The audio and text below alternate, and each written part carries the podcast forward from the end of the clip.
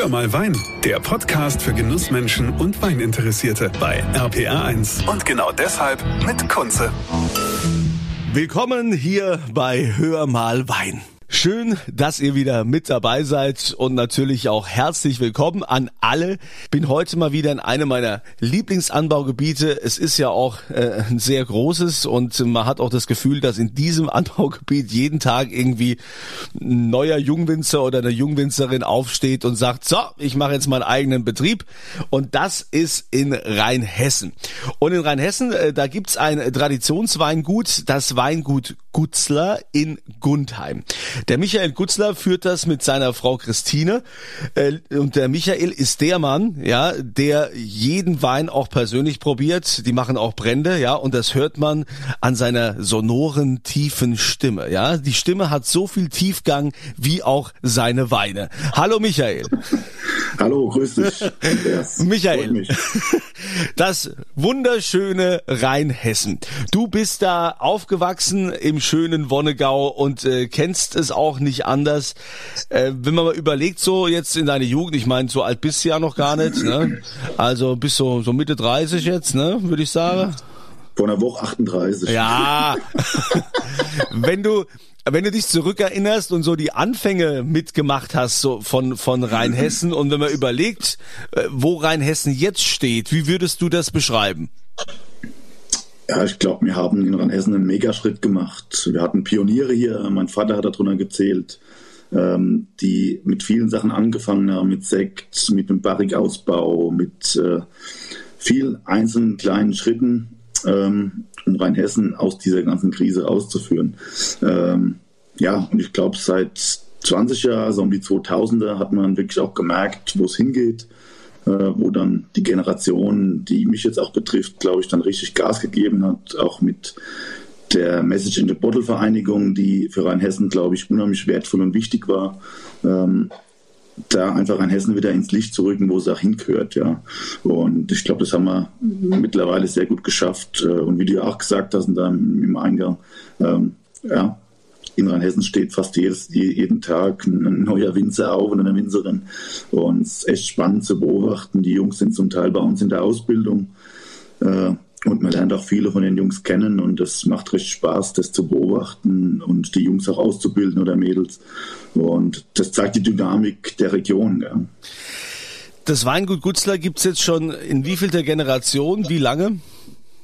Ja, wir sind eigentlich dritte, also ich bin die dritte Generation im Weingut Gutzler. Ähm, es ist nicht ganz so einfach gewesen. Ja, mein Opa hat den Betrieb hier übernommen. Das war eher ein kleiner Zufall, muss man sagen.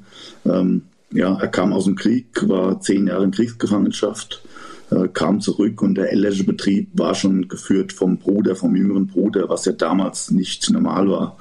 Ähm, damals hatte der ältere, also der ältere äh, Bruder hatte einfach den Vorrang, den Betrieb zu übernehmen, da mein Opa damals noch in Gefangenschaft war und keiner wusste, ob er zurückkommt oder wann er zurückkommt, war der Betrieb schon übernommen und dann hat sich die Situation aufgeboten, dass der Onkel keine Nachkommen hat, äh, hier im Gutzler in der Rostgasse, in dem Betriebsgebäude. Und dann mein Opa quasi adoptiert wurde zu damaliger Zeit und dann das Weingut hier übernahm. Und so ist Gutzler dann, hat Gutzler angefangen, mein Opa dann auch irgendwann in den 50er, 60er Jahren angefangen mit Flaschenwein schon. Wobei, wie das früher in Rheinhessen war, halt äh, klassische Gemischtbetriebe mit Viehzucht, Ackerbau, ähm, von jedem so ein bisschen. Und oft große Flaschen und die noch süß. ja, so war das halt früher, klar. Ja, oder eben äh, typische Fass, Fassweingeschichte, ja, was man halt auch so gemacht hat. Ja, und, äh, und dann, dann kam dein Vater, ja, der letztendlich auch schon hier qualitativ äh, den Grundstein ja auch gelegt hat. Dann kam mein Vater, ja, der einen Grundstein, einen großen Grundstein hier gelegt hat, der damals einen Betrieb übernommen hat, äh, wo man sagen muss, wir hatten keinen Stock Spätburgunder, wir hatten äh, 2000 Quadratmeter Riesling im Anbau. Der Rest waren Neuzüchtungen und äh, Sachen, die eher für Süßweine zu gebrauchen waren. Und mein Vater hat dann ja, Ende der 70er, Anfang der 80er angefangen, ähm, den Betrieb umzustrukturieren, wieder zu klassischen Rebsorten, äh, Riesling, Spätburgunder, klassische Burgunder, Weißweinsorten. Äh, hat dann sehr früh angefangen, auch äh, ja, die Champagne ins Burgund zu bereisen. Seine ersten Schritte waren dann zum Teil Sek selbst äh, Sekt zu machen, ist in die Champagne gefahren, hat dann mit einem Freund sich die ganzen Sektmaschinen gekauft, um wirklich Sekt selbst zu machen in, klassischer traditioneller Methode. Und äh, damit hat er angefangen und hat nebenher hat, äh, seine Weinberge umstrukturiert äh, hin zu den klassischen Rebsorten, wobei ihm der Spätburgunder damals schon sehr am Herzen gelegen hat und äh, die Flächen dann mittlerweile ausgeweitet wurden, wo ich mittlerweile knapp 42 Prozent der Rebfläche Spätburgunder mache im Betrieb von 18 Hektar, die wir im Moment bewirtschaften. Und das schon eine ganz, ganz klare Aussage ist. Und natürlich, was da einherkommt, ist der Ausbau im Barrik schon Mitte der 80er. Da sehr viel Versuche gemacht mit Fässern, mit Holz. Und damals war es damals, damals halt schwieriger. Man hat oft nur neues Holz gekriegt, gebrauchte Fässer gab es nicht. Ähm, und klar war das zu holzig. Und heute ist man einfach so weit in der Generation, dass man mit Holz umzugehen weiß, ähm, das Holz als Mitspieler sieht, wie beim Fußball und nicht als, als, als Alleingänger, sondern das Holz muss unterstützend sein für die, für die Rotweine oder auch die Weißweine zum Schluss und darf nirgendwo vorschmecken. Und ähm, das hat man sich, glaube ich, in Deutschland die Fahnen geschrieben und sieht, dass äh, gerade in den Bereichen sehr, sehr viel Entwicklung da ist. Ja ich höre ja immer wieder, dass ähm, alle Winzer hier in Deutschland äh, sagen, ja, also wir trinken Burgunder oder wir waren im Burgund und haben im Burgund uns da ähm, einfach mal durchprobiert und haben uns angeschaut, wie die das machen, was auch schon äh, eure Eltern größtenteils gemacht haben, wie du ja jetzt erzählst. Wie schafft man es denn dann äh, zu sagen, ja, ich adaptiere das so, was ich da im Burgund gesehen habe ähm, auf meinen Betrieb, auf meine Rebfläche und wende das so an, dass trotzdem äh, also die klare Handschrift oder auch ähm, der Boden und die Region äh, da zu, zur Geltung kommt. Ja, ich glaube, das ist gar nicht so schwer. Man, klar, es ist hochinteressant, ins Burgund zu fahren, in Champagne. Ähm, rein übers Probieren. Äh, man kauft sich Sachen, äh, man probiert es mit Freunden, man diskutiert drüber.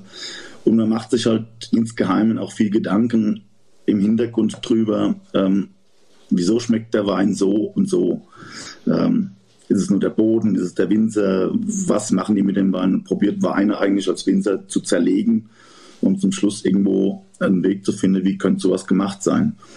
Ob so ist, wissen wir ja oft auch nicht. Ja.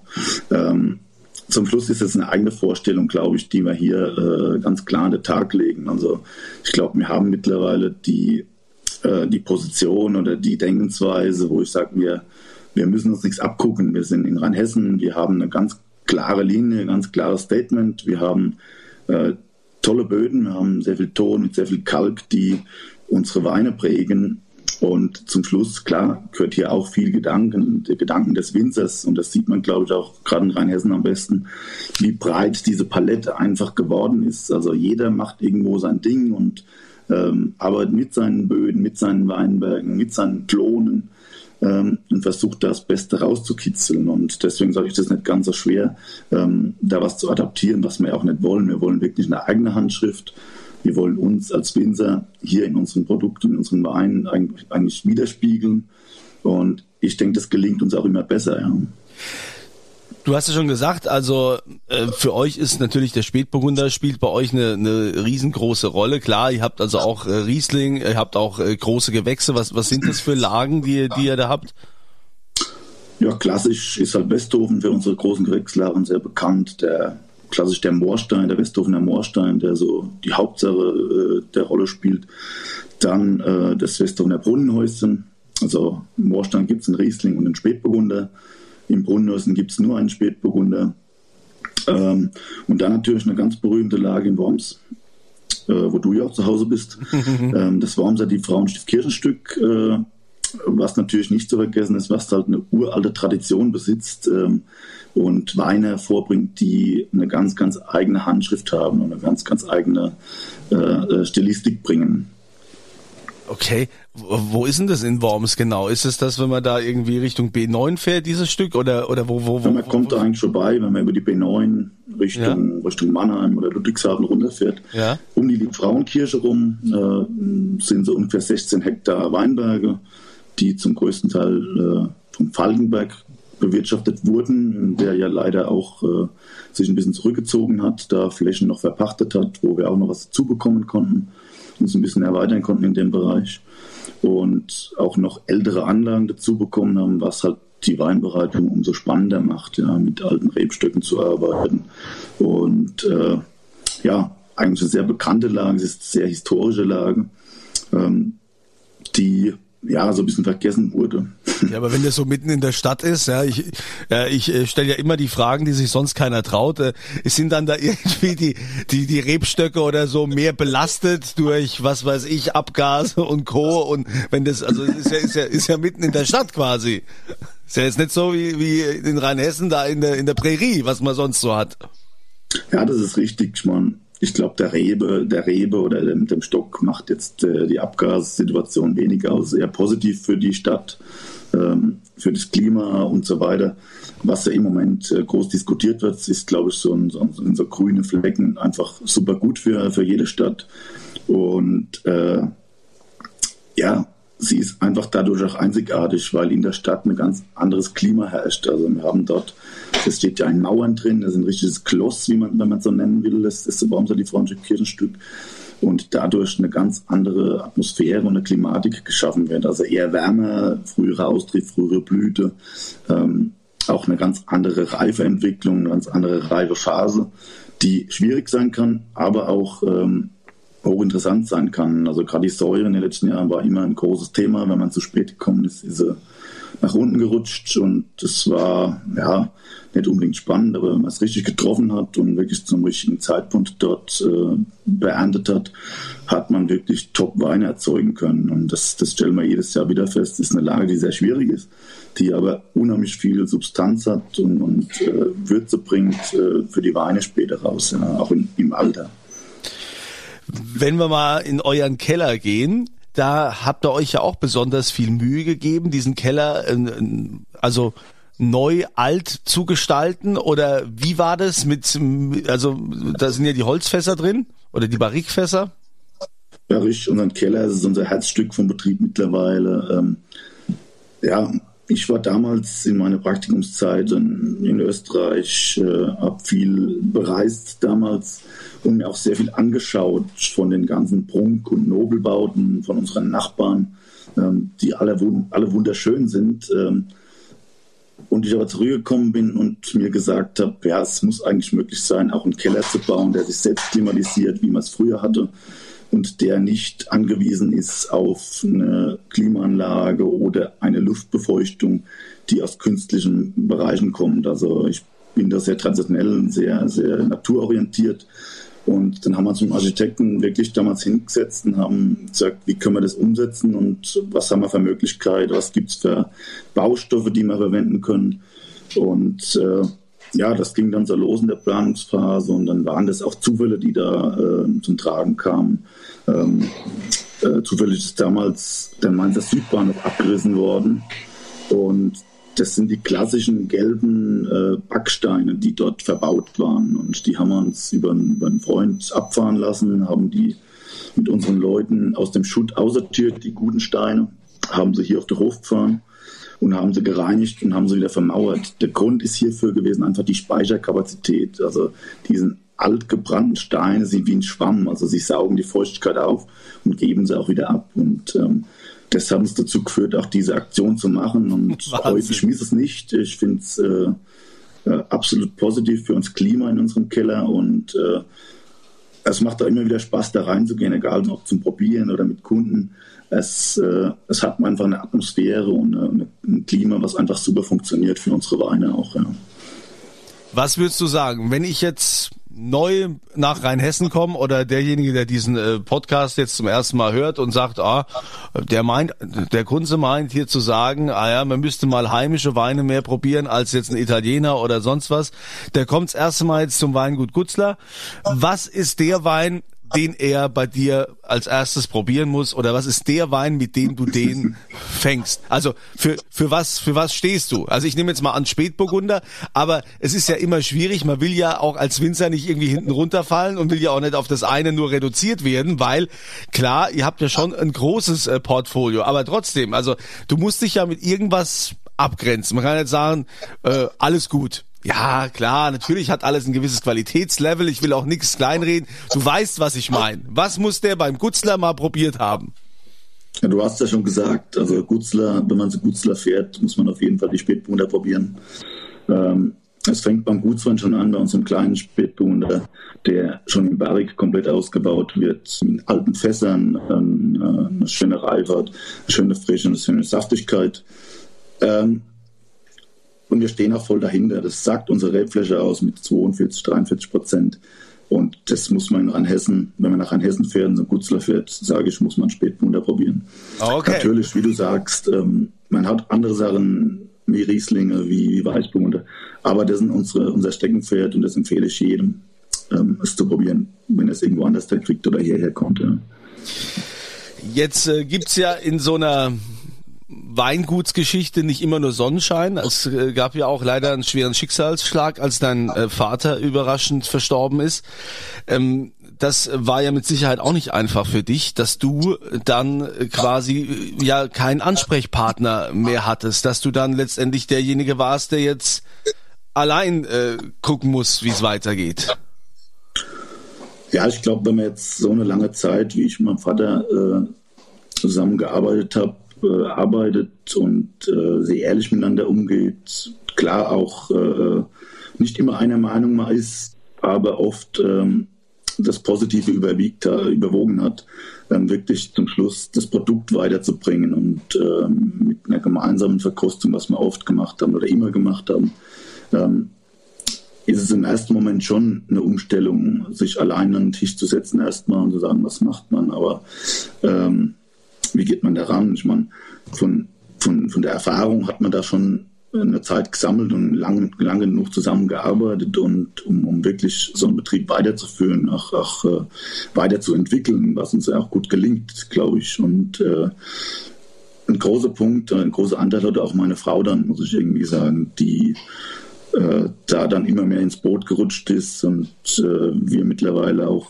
hier in dem Bereich sehr eng zusammensitzen, zusammen probieren, sehr ehrlich probieren und uns nichts schönreden, sondern die Sachen ehrlich auf den Tisch legen und äh, auch ehrlich sagen, ist gut oder ist schlecht. Und, und ähm, nur so kann man, glaube ich, sich weiterentwickeln. Und äh, das ist schon so ein gewisser Ersatz, klar.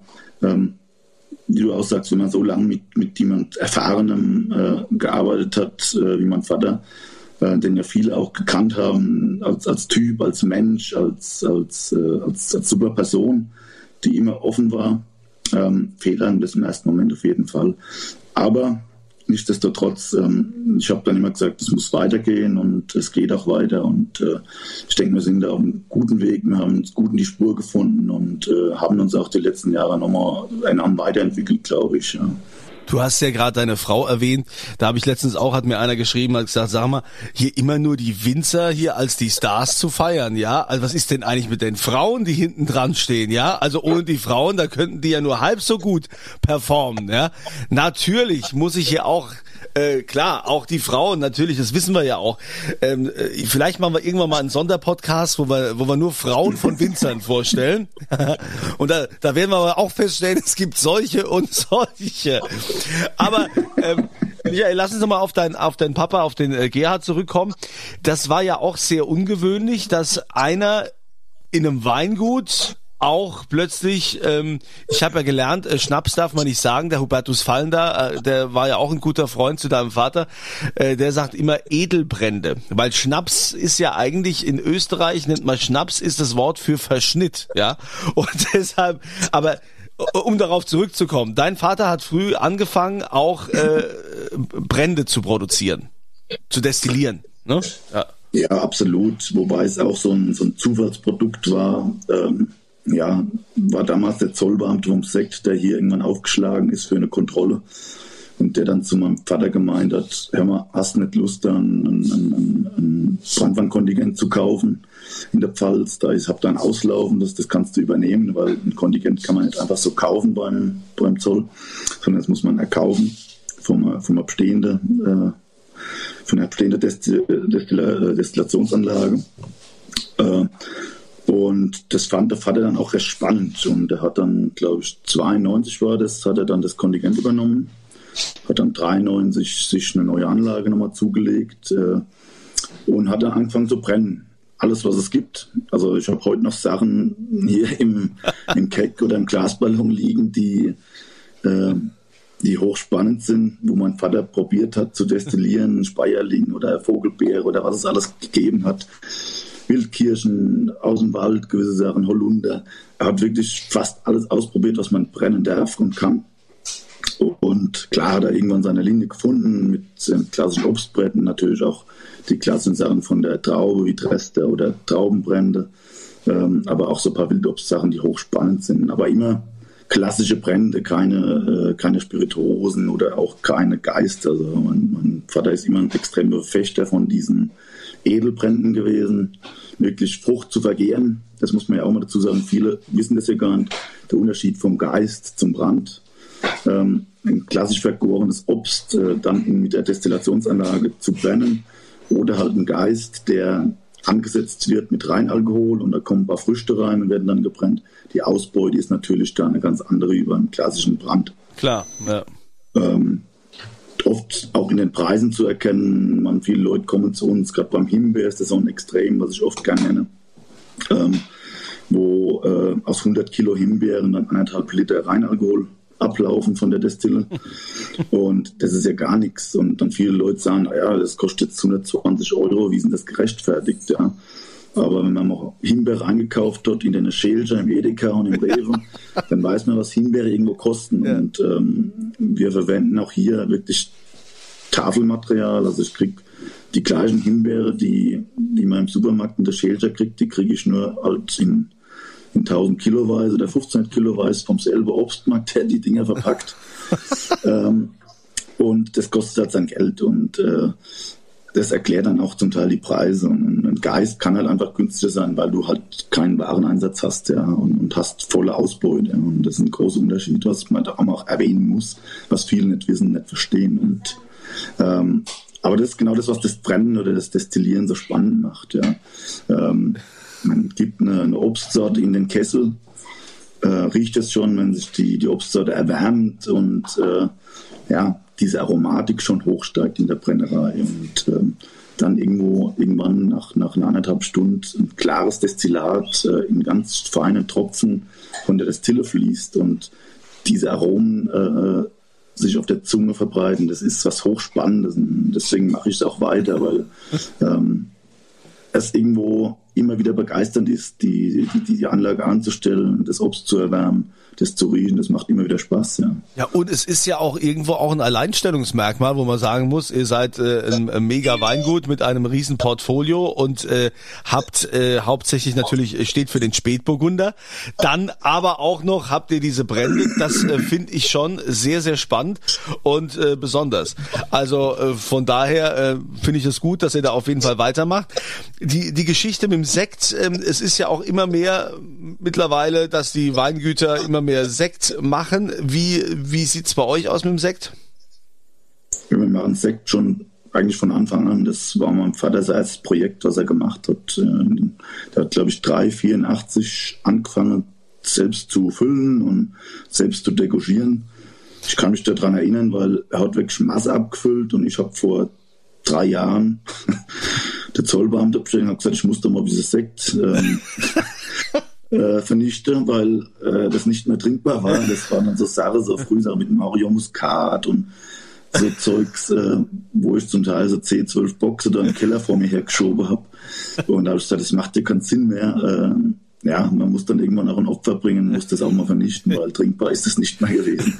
Ja, also das waren halt, das waren halt Anfänge, wo man ja, auch, äh, auch sich verhauen hat, wo mein Vater auch viel probiert hat. Und ja, wer nicht wagt, der nicht verliert. Und, und ja, das ist ein gewisser Verlust ist immer dabei, sagen wir es mal so. Gut, ein bisschen Schwund ist immer dabei. Sag mal, ich habe äh, die Frage vielleicht auch falsch gestellt, weil ich äh, wusste ja, dass ihr auch bei den Pionieren dabei wart. Die Frage war jetzt eher für mich, ob ihr auch merkt im, im Weingut, dass die Nachfrage nach Sekt vom Winzer gestiegen ist. Ja, schon. Also Sekt hat äh, langes Loch gehabt, muss ich ehrlich sagen, auch bei uns, trotz dass wir so lange machen. Aber du merkst schon im Moment eine absolut steigende Tendenz. Äh, klar, ähm, es kommt nicht von irgendwo. Man geht mal in die Pfalz, äh, die ganzen Weingüter, äh, Mathieu Kaufmann, der das, glaube ich, auch äh, sehr publiziert hat, dieses, diese Sektmarke, aber auch der Volker natürlich, Volker Raumland, ja. ähm, darf man absolut unvergessen, der sein Leben lang schon Sekt macht und sich dem Sekt verschrieben hat, der hier einen riesen Job macht. Und ähm, ich glaube auch, äh, da irgendwo auch ein Interesse besteht und das merkt man im Moment, dass da ein schöner, ein schöner Drive drin ist, ähm, um das auch weiter zu spielen. Und äh, ja, ich glaube, da sind wir in Deutschland auch mit der Säure, die wir im Moment in den Weinen haben, wo wir mitspielen können, ähm, top aufgestellt, um, um, geile Sachen zu machen. Ja. Was ja auch immer so die Visitenkarte eines Weinguts ist, ist ja der Gutsriesling. Ne, wo man sagt hier, oder, oder die Literflasche Riesling, wo man sagt, also, ne, also, Verschölche oder was? Verschölche. Ja, also der, der muss ja stimmen. Ich meine, wenn der schon nichts ist, ja, dann äh, kannst du den Rest ja auch vergessen. Wobei, vielleicht gibt's auch Winzer, die sagen, naja, da sparen wir, da machen wir irgendwas mit dem für eine Scholle und äh, der Rest äh, machen wir hochwertig. Ähm, wie wichtig ist euch da die Qualität jetzt bei, bei so einem, bei einem einfachen Wein? Sehr, sehr wichtig. Also der Gutswein ist, wie du sagst, eine Visitenkarte des Weinguts, egal ob das ein Gutsriesling oder ein Gutsspätburgunder oder ein Weißburgunder ist. Ich glaube, hier treffen wir auf die breite Masse des Publikums, ähm, egal ob es ein, ein Weinkenner ist oder auch ein, ein etablierter Weintrinker, der sowas schätzt, der sowas auch jeden Tag mal trinkt. Was, glaube ich, auch ganz wichtig ist, da sind die Gutsweine einfach perfekt dafür. Und ich lasse da nichts, kein Pfennig umgedreht, um nicht das Beste aus meinem Gutsriesling rauszuholen oder aus den Trauben, die ich davon ernte. Ja. Bei uns ist schon mehr lesen zu 95 Prozent mit der Hand im Betrieb. Und das heißt also auch, dass wir die Gutsweine zum größten Teil mit der Hand lesen. Und äh, eigentlich nur in Extremfällen, wenn jetzt Wetterumschwünge kommen und man es einfach nicht schafft und umswitchen muss, dann ähm, setzen wir auch mal eine Vollande ein. Und das, das ist natürlich dann schon eine Aussage, wo man ganz klar auch sieht, ähm, dass da auch sehr, sehr viel Wert drauf gelegt wird, auf gesundes, vollreifes Material, auch ein, Guts, ein Gutsweinparzelle auf zwei oder drei Etappen zu lesen, wenn es halt äh, nicht so passt. Und das haben wir die letzten Jahre auch erlebt. Es war zwar immer perfekt vom Wetter, aber trotzdem gab es Jahre wie, wie 2017, ähm, wo die Reife so ungleichmäßig war, dass man auf zwei oder dreimal geerntet hat und mir nur das Beste weggeholt hat. Und das schmeckt mir zum Schluss, glaube ich, auch langfristig an den Gutswein. Ja. Ähm, und deswegen sage ich, äh, ganz, ganz wichtig, hier auch eine, eine adäquate Top-Qualität auf den Tisch zu stellen, ohne Kosten und Mühen zu scheuen. Hier, ja. Du hast eine Erinnerung bekommen, oder war es eine WhatsApp oder was, was hier gerade geklingelt hat? Erinnerung? Sekt degorgieren. Meine Frau hat gerade geschrieben, Ach so, dass ich keinen Hunger hätte. Ach so, weil du so lange mit mir hier beschäftigt bist. Nee, also ich wünsche dir weiterhin viel Erfolg. Ich wünsche deiner Frau Christine weiterhin starke Nerven, dass sie dir auch das Händchen hält und äh, dich richtig führt, weil es sind ja letztendlich immer die starken Frauen, die uns irgendwie äh, uns Männer lenken. Und äh, natürlich auch, das ja auch zwei Kinder, ne? Zwei Jungs.